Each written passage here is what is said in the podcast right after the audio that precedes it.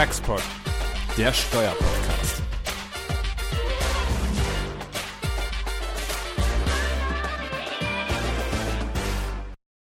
Ja, herzlich willkommen zu einer Weihnachtsfolge Taxpod Nummer 20. 20 haben wir dieses Jahr schon geschafft und das wird die letzte Folge dieses Jahres sein.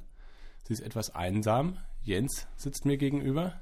Es ist nicht einsam, es ist Weihnachten. Ja. Hier liegt Weihnachtsschmuck zwischen uns, wir haben Weihnachtsmützen auf, ich habe hier einen Bart um und der fusselt ein bisschen und deswegen ist das Sprechen schwierig, ich werde den gleich mal abmachen. Hm, Ja, aber es ist Weihnachten und deswegen gibt's heute kleine Weihnachtsüberraschung. Oder besser, die Weihnachtsgeschichte. Ja, wir wollten nämlich mal einmal nochmal erzählen im Rückblick, bevor wir uns den fachlichen Themen widmen, nämlich einem Überflug über das ATAT-Umsetzungsgesetz, wie eigentlich unser Podcast sich so entwickelt hat und wie er angefangen hat, wie er geboren wurde. Leider machen wir das nur zu zweit heute. Jan Rieck ist äh, ja jetzt schon die letzte Folge nicht dabei gewesen. Der sitzt beim Mandanten und muss arbeiten. Der kann keinen Textport machen. Genau, deswegen machen wir das heute beide. Und ähm, in der Tat, wir werden immer wieder gefragt, wie seid ihr eigentlich auf die Idee gekommen? Ähm, ja, wie macht ihr das? Und äh, ja, wie kommt das, dass ihr da so einen Erfolg habt? Ähm, genau, und ja, ich kann ja kurz berichten. Ja, wir hatten hier mal so einen Webcast gemacht, das war irgendwann Anfang äh, diesen Jahres, äh, zum Wegzug in die Schweiz, ja, zum Wächlerfall, hier mit dem Nils Heck zusammen. Und ähm, dann kam ich hier aus unserem kleinen Studio, das ist hier so ein Glaskasten mitten in Bonn, ganz hübsch, so rund und äh, sitzen hier drumherum. Auf dem Foto, das wir gepostet haben, äh, auf LinkedIn kann man das hier sehen. Das ist ja kein Foto, unser Video, unser Weihnachtsvideo. Ähm, und dann kam ich hier raus und dann äh, Götz sitzt hier äh, gleich quer rüber und der fragte dann, äh, Jens, das war eigentlich ganz cool. Wollen wir da nicht mal so einen Podcast zumachen? Ja, dann Ja, und dann ty typische Jens-Art äh, sagt einfach, ja, mach eben. Mach. So. Und dann haben wir tatsächlich angefangen zu probieren.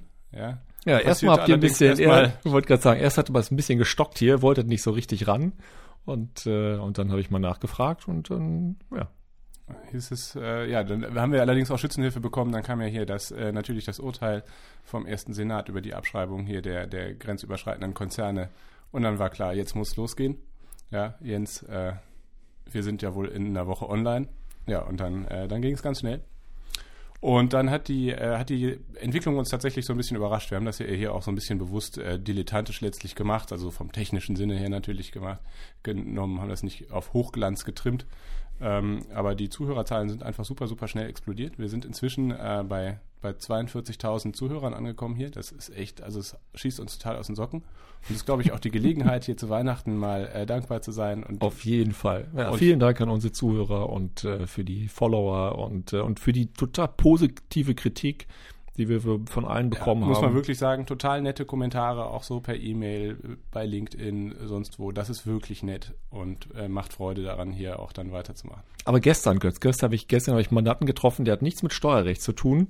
Und, äh, und Franz, wenn du es jetzt hörst, äh, du bist gemeint. Und der sagte, das ist echt cool und wir sind auch ganz gut verständlich und äh, auch die schwierigen Sachen. Aber besonders gut ist es, er schläft dann immer relativ schnell ein. Und das war ja schon immer im Grunde das, was ich befürchtet habe. Wir haben deshalb so viele Follower, weil das ist einfach ähm, die Methode zum Einschlafen. Ich weiß nicht, ob ich das mal berichtet habe. Äh, ich hab, wir haben das früher gemacht, meine Frau und ich, während des Exams.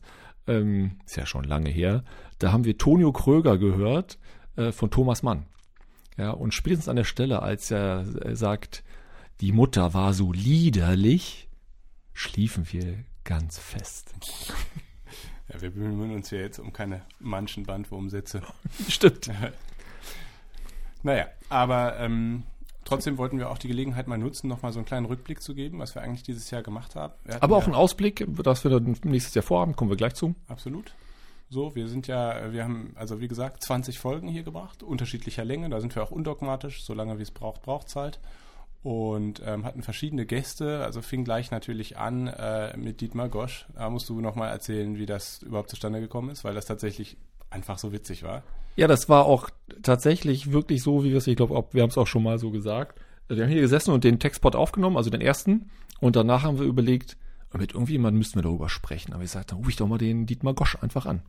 Ja, und dann habe ich den angerufen und dann sagte der, Jens, ich sitze gerade im Auto und das regnet total scheußlich. Ich kann kaum was verstehen, aber ich fahre mal in die Tiefgarage, gehe in mein Office hoch und dann kannst du mich in ungefähr fünf Minuten anrufen und dann können wir dazu sprechen. Und so war das. Dann ist er dann in die Tiefgarage gefahren, habe ihn fünf Minuten später angerufen und dann hat er geredet wie gedruckt. Als hätte der sich da irgendwas aufgeschrieben irgendwie. Das war sensationell. Wir haben wirklich nur ein paar Fragen gestellt. Also das muss ich sagen, war wirklich ein toller Einstieg. Und äh, lieber Dietmar, äh, vielen Dank dafür, dass du das echt so mega spontan gemacht hast. Genau, und danach hatten wir dann noch äh, hier zum, zum internationalen Steuerrecht ähm, zu Pillar 2 einen schönen Podcast mit Nadja und ähm, mit Professor Englisch. Ähm, das war auch sehr gut. Dann äh, Grunderwerbsteuer ist auch sehr, sehr gut angekommen. Also wurde sehr viel geklickt, hat offensichtlich viele Leute interessiert, waren wir auch verwundert eigentlich. Was ich sagen muss, was extrem gut ankam, ähm, war auch das zu, den, zu der Abzugsfähigkeit von Kartellbußen.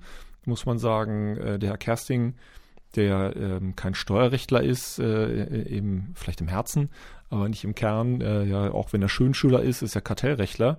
Und aber der hat eben sensationell diese ähm, ja, Beziehung hergestellt zwischen dem Steuerrecht und dem Kartellrecht und da habe ich auch nochmal viel gelernt, muss ich sagen. Und nicht nur die, die externen Stimmen waren hier natürlich hervorragend, sondern auch unsere Kollegen, die uns hier mit ihrer außergewöhnlichen Expertise in allen Einzelfällen weitergeholfen haben in dem Textport. An die gilt, geht natürlich auch nochmal ein ganz großer Dank. Das war auch sensationell. Ja, auch von mir. Super, danke. Ja, und dann würde ich sagen, Götz, Schauen wir mal ein bisschen in die Zukunft, was wir eigentlich nächstes Jahr vorhaben, bevor wir dann, wie gesagt, dann doch ein bisschen nochmal ganz kurz fachlich werde ich dann berichten, was hier dieses ATAT-Umsetzungsgesetz bringt, wenn es denn dann kommt, dazu gleich. Ähm, aber wir haben natürlich für nächstes Jahr auch schon ein paar Dinge vor. Ja? Also wenn das ATAT-Umsetzungsgesetz kommt, dann wird das natürlich hier ein großer Baustein sein. Und äh, unsere Idee ist auch, dann nicht irgendwie einen Textpot daraus zu machen aus diesem ganzen ATAT-Umsetzungsgesetz, dass wir einfach total überladen, sondern dann würden wir schon die einzelnen Bausteine rausnehmen, schauen, was passiert eigentlich in Einzelstrategien, Verrechnungspreisen, Hinzurechnungsbesteuerung, Wegzugsbesteuerung, ja, dann diese ganzen Themen rund um äh, hybride Gestaltung. Das wird wahrscheinlich dann jeweils ein Textpot werden und da wollen wir auch wieder zunehmend dann versuchen, externe Gäste dann äh, anschließend zu interviewen und mal deren äh, Meinung dazu zu hören. Ähm, vielleicht auch die, äh, was wir uns eigentlich immer vorgenommen hatten, kann das hier mal berichten. Ähm, wir wollten noch immer gerne Finanzbeamte mit interviewen. Das haben wir auch versucht und wir sind ja auch ganz gut vernetzt in die Finanzverwaltung hinein. Da gibt es zurzeit ein bisschen eben, ähm, äh, ich will nicht sagen Probleme, aber man kann das, was wir hier tun, nicht so richtig einordnen. Ja, ist das eigentlich was Wissenschaftliches, was wir machen, oder ist das was Journalistisches? Ja, und ähm, wenn das was Journalistisches wäre, dann wäre eben die Presseabteilung zuständig. Und wenn es was Wissenschaftliches wäre, dann ginge es. Aber irgendwie liegen wir so ein bisschen dazwischen und ähm, ja, wenn Finanzbeamte jetzt zuhören, vielleicht auch Führende, meine Bitte, dass man vielleicht das äh, an der richtigen Stelle einordnet und wir hier dann eben auch offen, wie auf einem Podium ähm, äh, mit den Kollegen sprechen können. Und das ist natürlich wissenschaftlich. Ja, keine gar keine Frage. Genau. Und genau im Anschluss äh, eben was was steht nächstes Jahr an? Wir hoffen, dass äh, dass uns eine Unternehmenssteuerreform erwartet. Ähm, alle wissen, dass das schwierig ist mit unserem Finanzminister, der andere Themen hat, hier inner, innerparteiliche Themen. Ähm, und ähm, aber hoffentlich überschattet das das nicht zu sehr. Und man tut hier im Grunde auch ein bisschen was für die deutsche Wirtschaft und die Unternehmenssteuerreform kommt. Streitbeilegungsrichtlinie haben wir schon lange auf dem Schirm. Da ist eine Kollegin von uns auch sehr, sehr stark, die auch einen Preis dazu gewonnen hat. Mit der werden wir dann sprechen. DAX 6 ist eigentlich ein Thema, das ich. Äh, Hast du immer keine Lust drauf, so richtig, ne? Ja. ja, das ist tatsächlich so und die versuchen mich immer dazu zu zwingen, das zu machen. Ich finde das irgendwie, ja, es widerstrebt mir als Anwalt einfach irgendwie deswegen. Aber mein Gefühl ist, da kommen wir nicht drum herum. Und ich hatte auch schon den Arne Schnittger vom PwC gebeten, äh, uns da vielleicht als Interviewpartner zur Verfügung zu stehen. Der wird das sicher gerne machen. Ähm, dann hatten wir mal überlegt, ob wir so verfahrensrechtliche Highlights äh, auch bringen in dem Textport. Ich glaube, das interessiert auch viele. Ähm, wir führen ja wirklich viele Verfahren vom BFH, äh, EuGH. Also ich kann mich noch gut daran erinnern. Meine Robe beispielsweise wurde vom EuGH damals ähm, eingeweiht als junger Anwalt. Ja, ich glaube, das können nicht viele von sich sagen. Und deswegen ähm, wollten wir hier mit den Kollegen ebenso, vielleicht machen wir auch mal 2019 Überblick, was waren so die wichtigen verfahrensrechtlichen Entscheidungen, dass wir da mal so ein Wrap-up machen.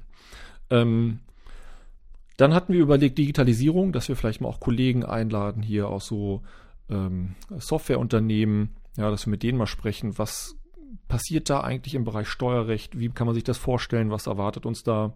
Ähm, dann haben wir einen großen Schwerpunkt Richtung US-Steuerrecht. Da wollten wir mal gucken, zwei Jahre US-Steuerreform, wo stehen wir eigentlich mit Trump, bevor er dann, dann wieder gewählt wird, was ich glaube. Ja, da haben wir tatsächlich noch ein bisschen Potenzial. Wir haben ja extra hier ein blaues Label kreiert, um unsere englischsprachigen Podcasts auszukoppeln. Es ist bei einem über die Zölle geblieben. Ja, aber es kommt, es kommt. Ist ausbaufähig. Ja, ich, ja, ich habe auch kürzlich mit einer Harvard-Professorin gesprochen, die ein schönes Buch geschrieben hat, das heißt Legal Upheaval. Also jetzt nicht fragen, was das heißt, das erklären wir dann. Das ist Michelle De Stefano, mit der wir sicher hier mal ein Interview führen. Das ist nämlich total interessant. Ja, wie macht man aus An Anwälten ähm, kreative Menschen, äh, innovative Menschen und glauben Sie mir, ist kein Widerspruch. Anwalt und Kreativität, das geht auch zusammen. Ja, ich glaube, also vieles davon werden wir sicher machen. Wenn wir irgendwas vergessen, mag es passieren. Genau, Aber dann. Der, das ist im Wesentlichen der Fahrplan. Und natürlich bleiben wir an allen Urteilen, Entscheidungen und sonstigen Neuerungen, die es jetzt noch nicht, äh, die noch nicht in Aussicht stehen, bleiben wir natürlich dran. Genau, und werden da unser verehrtes Publikum entsprechend ähm, updaten. Aber eben Update zu der Frage, äh, ATTAT-Umsetzungsgesetz hat ja viel überrascht, als das vor ein paar Tagen äh, der Referentenentwurf auf den Tisch kam. Das hat alle so überrascht, selbst die Länder hat das überrascht, ja, dass das plötzlich da war und die Anhörungsfrist glatte drei Tage betrug, dass dem Vernehmen nach ähm, das Gesetz jetzt erstmal nicht kommt. Also die Kollegen, die heute äh, Webcasts und so weiter aufgesetzt haben zu dem ATAT-Umsetzungsgesetz, äh, wird man sagen müssen, das wird jetzt so schnell nicht kommen, jedenfalls nicht mehr dieses Jahr, morgen wird es nicht, äh, jedenfalls nicht im Bundeskabinett sein. Das heißt, das geht auch nicht mit Rückbeziehung dann auf den 1.1.20. Ja, das wird dann irgendwann wahrscheinlich im Januar, Februar im Bundeskabinett sein. Ja, und ähm, dann wird es die Lesung im Bundestag geben. Also das wird schwierig, glaube ich, für den Gesetzgeber, das zurückzubeziehen. Und das geht nicht nur um die dreitägige Anhörung, also es ist nicht eine reine Formalie, sondern dem Vernehmen nach ist es auch so, dass inhaltlich es schon noch echte Anmerkungen noch gibt. Also beispielsweise die Frage Niedrigbesteuerung bei der Zurechnungsbesteuerung, da finden sich jetzt 25 Prozent, ja, obwohl es wohl einen Konsens gegeben haben soll zu 15. Ja, das sieht man auch daran, dass wahrscheinlich die 15 Prozent eigentlich das angepeilte war, weil im Gesetz findet sich die Anrechnung der ausländischen Steuern auf die Gewerbesteuer nicht mehr. Ja, so dass mein Gefühl ist, da stand mal eine 15 und irgendjemand hat dann wieder 25 reingemacht, aber vergessen, äh, die Anrechnung auf die Gewerbesteuer aufzunehmen, die ja in den ersten Entwürfen drin war. Und ähm, ja, also von daher, so wäre das auch, denke ich, nicht ATAT-konform und würde gegen EU-Recht verstoßen. Aber eins nach dem anderen, ähm, was erwartet uns denn von diesem ATAT-Umsetzungsgesetz wahrscheinlich? Also nehmen wir mal diesen Referentenentwurf, so wie er ist. Ja, das sind schon ein paar interessante Sachen. Ähm, gehen wir einfach mal den Entwurf durch. Genau, der 1 ASDG hat ja massive Änderungen erfahren. Ähm, Insbesondere ein bisschen systematisch wurden ein paar Dinge umgeschichtet. Ja, also die Preisanpassungsklausel, die es schon vorher gab, die ist jetzt ausgelagert in eine eigene Vorschrift 1b ähm, ASDG. Ich glaube, das ist eher was Systematisches, ist natürlich auch inhaltlich ein bisschen verändert. Ja. Ähm, dann ist die Methodenhierarchie der einzelnen Methoden abgeschafft worden. Es soll die beste Verrechnungspreismethode zur Anwendung kommen. Ähm, dann in Absatz 3a gibt es ein paar Dinge, ein paar Aussagen zur Bandbreitenbetrachtung. Ähm, die Frage ist bei der Funktionsverlagerung, was soll übergehen? Jetzt ist es so, dass Wirtschaftsgüter oder sonstige Vorteile übergehen soll. Vorher war das und. Es soll kein Escape mehr geben in Absatz 1, Absatz 3, Satz 10. Dann ist das Dempelkonzept hier für immaterielle Wirtschaftsgüter ähm, kodifiziert worden. Also das sind so die Dinge, die wir in 1 AStG finden. Ähm, was sehr etwas überraschend war, ähm, war der 1a AStG oder ist der 1a AStG. Da geht es um ähm, Finanzierungsbeziehungen äh, im Konzern. Ähm, ist schon eine komplexe Vorschrift. Und ich glaube, was besonders schwierig sein wird für die Steuerpflichtigen, die müssen nämlich glaubhaft machen, dass sie den Kapitaldienst für die gesamte Darlehenslaufzeit von Anfang an hätten erbringen können. Sogenannte Verschuldungskapazität und B, die Finanzierung wirtschaftlich benötigt und für den Unter Unternehmenszweck verwendet wird, also den Finanzierungsbedarf. Also man muss im Grunde viel, viel weitergehende Nachweise führen im grenzüberschreitenden Bereich, als wir das hier ähm, in Deutschland tun. Also im Grunde erstmal die Veranlassung. Ja, also das Veranlassungsprinzip äh, erfährt hier irgendwie eine. Da schließt sich ja auch der Jahreskreis dann wunderschön von dem Beginn des Textforts mit dem Veranlassungsprinzip und 1 AST geht so hier. In der Tat. Ähm, dann gibt es auch Ver Verschärfung bei den Dokumentationsvorschriften. Das kann man alles dann im Gesetz nachlesen. Das passt eigentlich ganz gut dazu. Ähm, wenn man dann mal weitergeht, dann kommt der 6 ASDG. Das ist sehr überraschend, dass er wirklich so massiv überarbeitet worden ist. Ja, also da ist ja kein Stein auf dem anderen geblieben, muss man sagen. Ähm, also hat sich massiv was geändert. Ja, also schon der Tatbestand, ja, der früher eine Fiktion ausgesprochen hat, auch ohne Veräußerung. Ja, also die Fiktion war eben der 17 ESDGs anzuwenden, auch ohne Veräußerung. Jetzt wird im Grunde eine Art Veräußerung fingiert.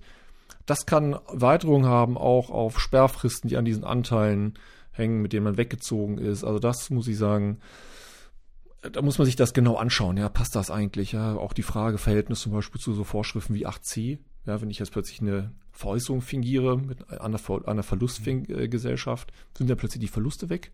Ja, kann eigentlich nicht sein. Ja, zumal der 8c natürlich auch von ganz anderen Dingen spricht. Ähm, dann finden sich so ein paar kleinere Änderungen. Ich glaube, die massive Änderung ist, dass es die Stundung ähm, äh, für Wegzüge innerhalb der EU nicht mehr gibt, geben wird, geben soll, sondern jetzt gibt es die Ratenzahlung, ja, und zwar innerhalb von sieben Jahren.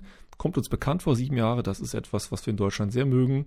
Also Sie erinnern sich, ähm, als äh, die Privatinsolvenz eingeführt wurde, sieben Jahre, ähm, die 22er Sperrfrist, sieben Jahre, 3 Nummer 40 ESTG, also sprich ähm, äh, Dividenden ausschütten, die vorher der Hinzurechnungsbesteuerung unterliegen haben, innerhalb von sieben Jahren. Also das ist was und mein Gefühl ist, das sind ganz klar biblische Motive. Ja, und vielleicht auch Grimmsche Motive, passend zu Weihnachten. Aber für Entstrickung aus dem Betriebsvermögen bleibt es schön bei fünf Jahren. Das ist komisch, muss man sagen, in der Tat. Ähm, aber das kommt ja auch eigentlich, muss man sagen, nicht aus Deutschland, sondern das hat ja hier der europäische Gesetzgeber vorgegeben und der ist offensichtlich nicht Weniger so in Grimmsche, nicht so in Grimmsche Märchen verliebt, äh, Schneewittchen und die sieben Zwerge. Ähm, also die magische Zahl sieben hat es uns hier angetan. Und das ist ein Problem, das sieben Jahre Ratenzahlungskonzept, ähm, Wegfall der Stundung. Wir haben das ja auch intern diskutiert. Ähm, ist das mit EU-Recht konform? Ich glaube, dass das nicht konform ist. Ja, es gibt hier die Wächterentscheidung, die an der Stelle ziemlich klar ist. Ja, also hat er auch die Frage ausdrücklich beantwortet, der EuGH, inwieweit das Ratenzahlungskonzept, ähm, das wir jetzt ja auch schon im AStG, im 6 AStG haben, inwieweit das ausreicht, um hier die Einschränkung der Freizügigkeit im Verhältnis zur Schweiz zu heilen. Und der EuGH hat das klar verneint. Er hat gesagt, das geht nicht, muss dauerhaft gestundet werden. Und deswegen ist das für mich total verwunderlich, ähm, äh, dass man den Schritt geht. Also mein Gefühl ist, der Gesetzgeber will das einfach versuchen und hofft vielleicht auch, dass der EuGH dann vielleicht bei seiner schwankenden Rechtsprechung bleibt, so ähnlich wie zu den finalen Verlusten, wo wir das Finale bis heute nicht erlebt haben sollen, jedenfalls nach, jedenfalls nach Auffassung der Finanzverwaltung. Vielleicht zieht sich das ja 10, 20 Jahre hin, schreckt die Leute einfach dann auch vom Wegzug ab. Vielleicht ist das das Ziel. Ja, das zu 6 AStG wirklich in aller Kürze. Wenn wir mal in die Hinzurechnungsbesteuerung gehen, Seit vielen von euch, Ihnen, ähm, werden ja die Entwürfe von vor einem Jahr bekannt sein. Ähm, dazu gibt es schon noch ein paar Abweichungen. Ja, also die ATA-Themen sind soweit umgesetzt. Also das Control-Konzept jetzt in ähm, 7 ASTG, das ist ein anderes. Ja, wir wissen das bisher ist das eine zufällige Inländerbeherrschung. Also 100 Deutsche sind an so einer Gesellschaft beteiligten ausländischen, auch wenn die alle nichts miteinander zu tun haben, nicht verwandt und sonst sich nicht nahestehen, ist das eine Zurechnungsbesteuerung. Heute muss das mal im Grundsatz, müssen sie allein diese Gesellschaft beherrschen. Ja, und eigentlich jetzt kommt ein echtes äh, Kontrollkonzept hier mal zum Zuge. Ich glaube, das ist eine wesentliche ähm, Änderung. Es gibt ein paar technische Änderungen, also die Frage ähm, 7 Absatz 6, 7 Absatz 6a Zwischeneinkünfte mit Kapitalanlagecharakter. Das ist jetzt eine eigene Vorschrift ausgelagert aus, aus dem 7 AStG raus, aber das ist aus meiner Sicht eher was äh, Technisches was viel interessiert wird, was ist in 8 ASCG mit dem Aktiv-Passiv-Katalog passiert. Da waren ja schon in dem Entwurf von vor einem Jahr ähm, ja, deutliche Änderungen vorgesehen. Das ist jetzt nicht mehr ganz so stark. Äh, viele hatten sich schon gefreut, dass vor allem die schädliche Mitwirkung, ja, dass die endlich äh, entfällt. Muss man sagen, hat man sich zu früh gefreut. Äh, in dem Entwurf äh, bleibt es dabei, dass es nach wie vor schädliche Mitwirkung geben kann. Und ähm, insoweit in Nummer 3 ähm, äh, Nummer 4 bleibt es dabei. Was ausgedehnt worden ist, ist äh, in den hier beim Handel und bei der äh, Dienstleistung, ähm, dass der Inländer, der eigentlich damit steuerpflichtig sein muss, jetzt nicht mehr Inländer sein muss, sondern dass es genügt, wenn das innerhalb des EU EWR-Raums passiert. Ja, also im Grunde wurde das der Kreis derjenigen dann entsprechend der schädlich handelnden Personen hier ausgeweitet. Ähm, ansonsten im Bereich V&V, ähm, da ist es erstmal dabei geblieben, auch hier Bereich Patente und so weiter, da war ja eigentlich eine Verschärfung angedacht. Das ist hier nicht der Fall. Nummer 7 soll entfallen, also Finanzierungen entfallen ganz, also Zinsen sind jetzt immer Teufelzeug, muss man sagen, praktisch war das vorher auch schon so. Ich kenne nur ganz wenige Fälle in meiner Praxis, wo wir den Nummer 7 wirklich mal praktisch aus Nachweisgründen äh, in Stellung bringen konnten. Es gab solche Fälle, aber die waren eher selten. Äh, erwartungsgemäß Änderungen in der Nummer 8, also bei Gewinnausschüttungen. Das war aber, muss man sagen, in dem ersten Entwurf von vor einem Jahr deutlich brutaler. Ja, also das Korrespondenzprinzip war hier ähm, äh, deutlich härter angelegt. Ähm, Dividenden bleiben erstmal aktiv. Ja, die Ausnahme ist, dass ähm, äh, äh, dann eine VGA zum Beispiel vorliegt oder auch keine VGA, sondern die Ausschüttung selbst ähm, die Einkünfte der ausländischen Gesellschaft gemindert hat.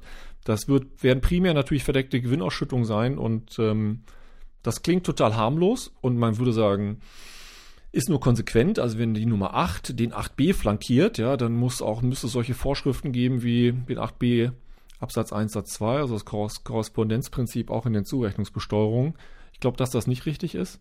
Ja, weil das wird in der Tat dazu führen, dass jetzt hier die großen Konzerne, aber auch Familienunternehmen, die tief gestaffelt sind, sich all ihre Auslandsgesellschaften anschauen müssen und schauen müssen, ob die Leistungsbeziehungen, die dazwischen stattfinden, ob die fremdvergleichskonform sind. Ja, also man kann sich das ja vorstellen, in einem Staat ja, finden zwischen zwei Gesellschaften, zwei Gruppengesellschaften Leistungsbeziehungen statt, die aus deutscher Sicht nicht fremdvergleichskonform sind. Aus Sicht des ausländischen Staates vielleicht schon oder der sich auch gar nicht darum kümmert, weil er sagt, das ist hier linke Tasche, rechte Tasche. So, aber aus deutscher Sicht kann das dazu führen, dass wir dann vielleicht eine verdeckte Gewinnausschüttung kreieren, die im Ausland nicht korrigiert wird. Und dann ist die Dividende an der Stelle passiv. Also das ist, glaube ich, wenn das so kommt, ähm, schon ziemlich massiv. Also da muss, muss man sich alle seine Gesellschaften anschauen. Also ich glaube, der Bürokratieaufwand wird an der Stelle ähm, sehr hoch sein. Es gibt ein paar Entlastungen dann an der Stelle. Insbesondere wenn diese Dividenden vorher den Zurechnungsbesteuerung unterliegen haben, logisch, dann dürfen die nicht nochmal äh, der Zurechnungsbesteuerung unterliegen. Das nur konsequent. Ähm, dann gibt es einen Verweis auf 8b4. Auch das war erwartungsgemäß. Man hätte jetzt auch die Quote einbauen können mit 10%. Man hat jetzt im Grunde einen klaren Verweis in den 8b gemacht. Ähm, ist nicht schön, aber wahrscheinlich konsequent, ähm, wenn man sagt, dass hier die Hinzurechnungsbesteuerung den 8b äh, flankieren soll. Und dann gibt es eben ähm, auch noch einen Verweis auf 8b7 und 3 Nummer 40 Satz 3. Ähm, das ist eigentlich soweit zu den Gewinnausschüttungen. Das sind, glaube ich, die massivsten Änderungen. Es gibt ein paar Änderungen dann auch noch in der Nummer 8, ja, der, die Veräußerung von ausländischen Beteiligungen durch die ausländische Gesellschaft.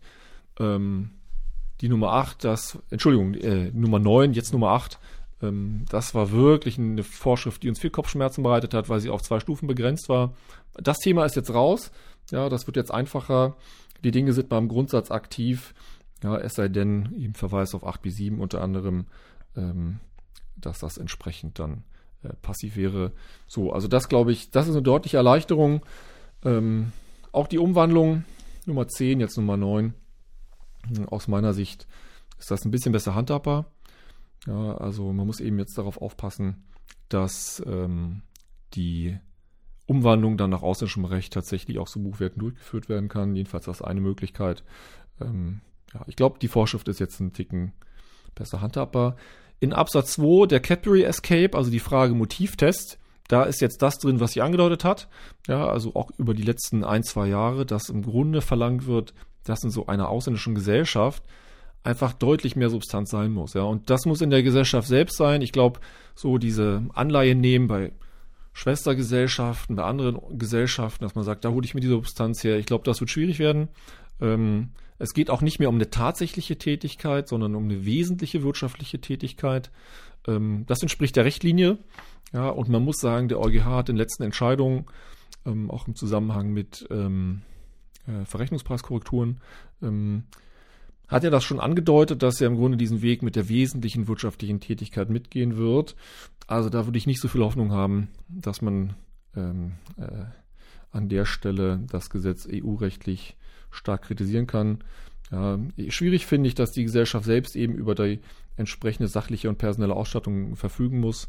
Das hat auch mal der BFH im Fall mit einem großen Rückversicherer anders entschieden. Das muss man sehen, wie sich das entsprechend ähm, weiterentwickelt. Ja, Niedrigbesteuerung hatten wir drüber gesprochen. Ähm, wichtig ist die Änderung, ähm, dass es da jetzt einen Verweis auf 10 Absatz 3 AStG gibt. Früher war umstritten, ob die für Zwecke der Niedrigbesteuerung man diese Vergleichsrechnung, die man anstellt, ob man die nach deutschen Gewinnermittlungsgrundsätzen machen muss. Ja, das ist nicht zwingend unbedingt. Ja, würde sagen, auch das ist irgendwie konsequent eigentlich, ja, dass man sagt, das, was hinten rauskommt, dass man das auch von der Steuerbelastung mit dem vergleicht, was vorne reingeht. Ja, deswegen, ich glaube, das ist jetzt systematisch nicht ganz so verkehrt, hier den Hinweis auf 10 Absatz 3 AStG zu setzen. Aber Vorsicht, ja, in 10 Absatz 3 AStG, also dass die Vorschrift, die sagt, mal im Grundsatz deutsche Gewinnermittlungsregeln sind zum An zur Anwendung zu bringen, die enthalten jetzt auch so ein paar kleine Nicklichkeiten, die es vorher nicht gab. Also unter anderem ist jetzt plötzlich die Zinsschranke anzuwenden. Ja, und da müssen sich, es gibt viele Gestaltungen, die im Grunde ein bisschen darauf beruhen, auch letztlich äh, Einkünftesubstrat vielleicht auch in Zinsen umzuwandeln. So, wenn jetzt die Zinsschranke da zur Anwendung gelangt, dann kann ich schnell in der Niedrigbesteuerung sein und in passiven Einkünften. Also da, glaube ich, ist ein, ein Punkt. Gibt in 10 Absatz 3 ein paar kleinere weitere Änderungen. Muss man mit dem Blick haben. Niedrigsteuergrenze 25 Prozent, hatte ich gesagt, wäre mein Gefühl, dass es wahrscheinlich nicht dabei bleiben wird. Jedenfalls ist das, was man hört. Ja, wenn es dabei bleiben sollte, wie gesagt, dann fehlt hier in dem Entwurf jeden Fall, jedenfalls mal die Anrechnung der Gewerbesteuer äh, auf die ausländische Steuer. Ähm, und äh, Entschuldigung, die Anrechnung der ausländischen Steuer auf die Gewerbesteuer. Ähm, das sind so, glaube ich, die wesentlichen Änderungen in dem Bereich. Genau, ich glaube, das kann man relativ kurz machen. Der 14 ist entfallen, ASDG. Ähm, das gibt es jetzt nicht mehr, dass ich im Grunde so durch die Kette mir das Ganze anschaue, sondern ich schaue direkt, habe ich eine unmittelbare Beteiligung oder eine mittelbare Beteiligung und das wird dann entsprechend einfach zugerechnet und zwar dann eben direkt. Das hat Nachteile. Früher konnte man beispielsweise Gewinne und Verluste, passive Gewinne und Verluste in einer ausländischen Holding poolen. Dann lief alles hoch durch die Kette, bis es oben in der Holding ankam. Dann kamen da passive, aktive, äh, passive, positive Einkünfte an und passive, negative. Und dann konnte ich die erstmal verrechnen. Und das, was übrig geblieben ist, ist dann weiter als den Zurechnungsbetrag hochgegangen zum Steuerpflichtigen. So, heute ist das so, dass die negativen Einkünfte, die bleiben liegen in der ausländischen Gesellschaft und die positiven laufen durch. So, das ist irgendwie nicht schön, aber das wird so kommen. Was wir auch nicht mehr haben, ist so eine rechtsträgerübergreifende funktionale Betrachtung. Ich glaube, der praktische Anwendungsbereich war nicht so groß, aber das ist jetzt auch hier weggefallen. In 14 gab es eben diese Möglichkeit. Ähm, das gibt es jetzt auch nicht mehr. Es gibt ein paar Änderungen dann in 18 ASDG, kann man in Ruhe nachlesen, schauen wir, was da kommt. Also das sind so, glaube ich, die wesentlichen Dinge in der Zurechnungsbesteuerung. Vielleicht bevor ich es vergesse, Götz noch zur Wegzugsbesteuerung, die Anwendungsregelung äh, die dort drin ist. Ähm, nach der gegenwärtigen Lesart, der Wortlaut, ähm, scheint so zu sein, dass im Grunde die neue Vorschrift, oder sagen wir so, die alte Vorschrift, der alte 6 Absatz 5, die alte Stundungsregel, soll für die Fälle Anwendung finden, wo die Stundung schon gewährt worden ist. So mal ganz vereinfacht. So liest sich so ein bisschen der Wortlaut. Das kann natürlich nicht richtig sein. Ja, weil wann bekommen Sie denn typischerweise die Stundung gewährt? Ja, wenn Sie in Ihrer Steuererklärung den Veräußerungsgewinn angegeben haben. Also stellen Sie sich vor, Sie sind in 19 weggezogen, ja, dann geben Sie Ihre Klärung jetzt irgendwann mal im Laufe des Jahres ab, im Laufe des nächsten Jahres. So, und Sie werden aber nach dem Wortlaut dieser Regelung möglicherweise außerhalb des Anwendungsbereiches. Das heißt, Sie werden dann plötzlich, obwohl Sie glaubten, im Zeitpunkt des Wegzuges in den Genuss einer dauerhaften Stundung zu kommen, ja, haben Sie dann sieben Jahre Ratenzahlung. Und die Gesetzesbegründung hier von dem Referentenentwurf, die tut so, ja, als würde man alles wieder gut machen können, wenn man zurückkehrt. So, wir, Götz und ich, wir haben beide da gesucht und ich saß da im Auto und sagte, das muss doch irgendwo stehen, wenn die das sagen. Ja, das steht da eben nur für die Fälle, wo ich mit Rückkehrabsicht weggezogen bin. Ja, das heißt, eigentlich muss man allen Leuten empfehlen, die jetzt wegziehen, also zieht möglichst mit Rückkehrabsicht weg zurzeit, weil ihr wisst gar nicht, in welchen Anwendungsbereich ihr welcher Regelung kommt. Ja, das heißt, seht zu, wenn es eben schief geht, dass ihr wieder zurückkommen könnt. Ja, dann gibt's noch ein paar kleine, äh, kleine Nicklichkeiten, wollte ich schon sagen, 4K ähm, zu hybriden Gestaltungen. Da erwartungsgemäß muss man sagen, so, das werden wir ausführlich behandeln. Ja, aber das äh, ist auch eine sehr umfangreiche Vorschrift eben zum Versagung, Betriebsausgaben, Abzug und so weiter. Das hängt ja auch jetzt eng an dem Wortlaut der ATAT im Grunde genommen. Genau, genau, genau. Ja, das ist es eigentlich soweit, glaube ich, von der vom ja, ATAT-Umsetzungsgesetz. Ziemlicher, ziemlicher Ritt, Jens. Äh, vielen ist mal an der Gelegenheit, dir mal zu danken. Hier, das ist ja äh, ziemlich beeindruckend gewesen und glaube ich ein super erster Überblick, ähm, hier die, die Fallstricke, die da durchaus eingebaut sind, doch auch schon jetzt im Blick zu haben. Aber tatsächlich muss man sich das angesichts der Menge natürlich genauer anschauen. Genau, und wenn wir dann mal den wirklich finalen äh, Regierungsentwurf dann kennen. Ja. Ich Damit glaube. Werden wir eigentlich durch, Götz, für dieses Jahr? Ja. Also ich danke dir auch ganz herzlich. Auch vielen Dank an Jan, wie gesagt, der leider heute nicht dabei ist.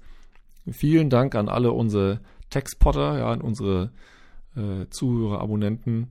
Und ja, wir verbleiben mit Merry Christmas und ja, Happy New Year und Schönes bis zum nächsten Jahr. Jahr. Alles Gute. Bis dann. Tschüss. Tschüss.